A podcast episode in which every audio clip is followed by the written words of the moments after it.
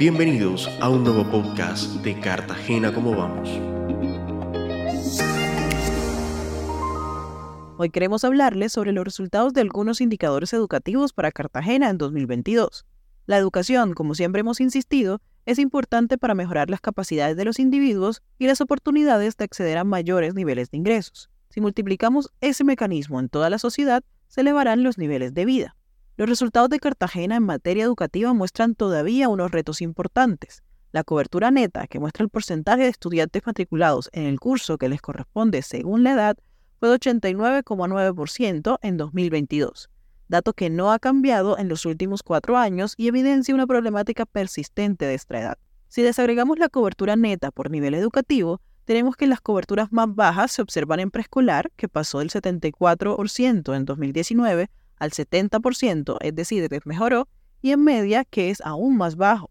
En 2022 resultó del 59%, sin embargo, mejoró en comparación con 2019 cuando estaba en 54%. Recordemos que preescolar y media son respectivamente el inicio y el final del ciclo educativo antes de la educación postmedia. Por tanto, elevar los niveles de cobertura en estos niveles resulta clave para mejorar la eficiencia del sistema educativo en su conjunto e inclusive del mercado laboral. Otro indicador importante es la deserción oficial, que al igual que la cobertura neta se mantiene igual si se compara con 2019, cercana al 4%. Esto significa que de cada 100 estudiantes matriculados en el año, 4 abandonan el ciclo de formación. Por niveles educativos, el nivel de deserción más alto se registró en preescolar, que para el 2022 fue de 5,5%. Aquí se debe decir que la decisión de abandonar el ciclo de formación en un niño o niña en preescolar no es propia, está sujeta a sus cuidadores.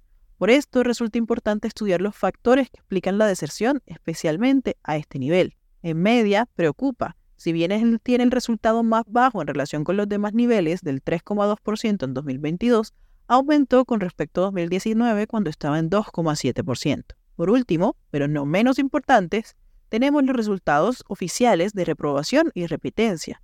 La reprobación en 2022 fue del 8,8%, es prácticamente igual a 2019 cuando estaba en 9,1%. Esto se asocia con aquellos estudiantes que no cumplen los requisitos necesarios para superar el grado al que se matricularon. Aquí el principal reto está en nivel de secundaria, que fue del 13,1%. La repitencia, por su parte, que son los estudiantes de la matrícula que están repitiendo, fue del 10% en 2022.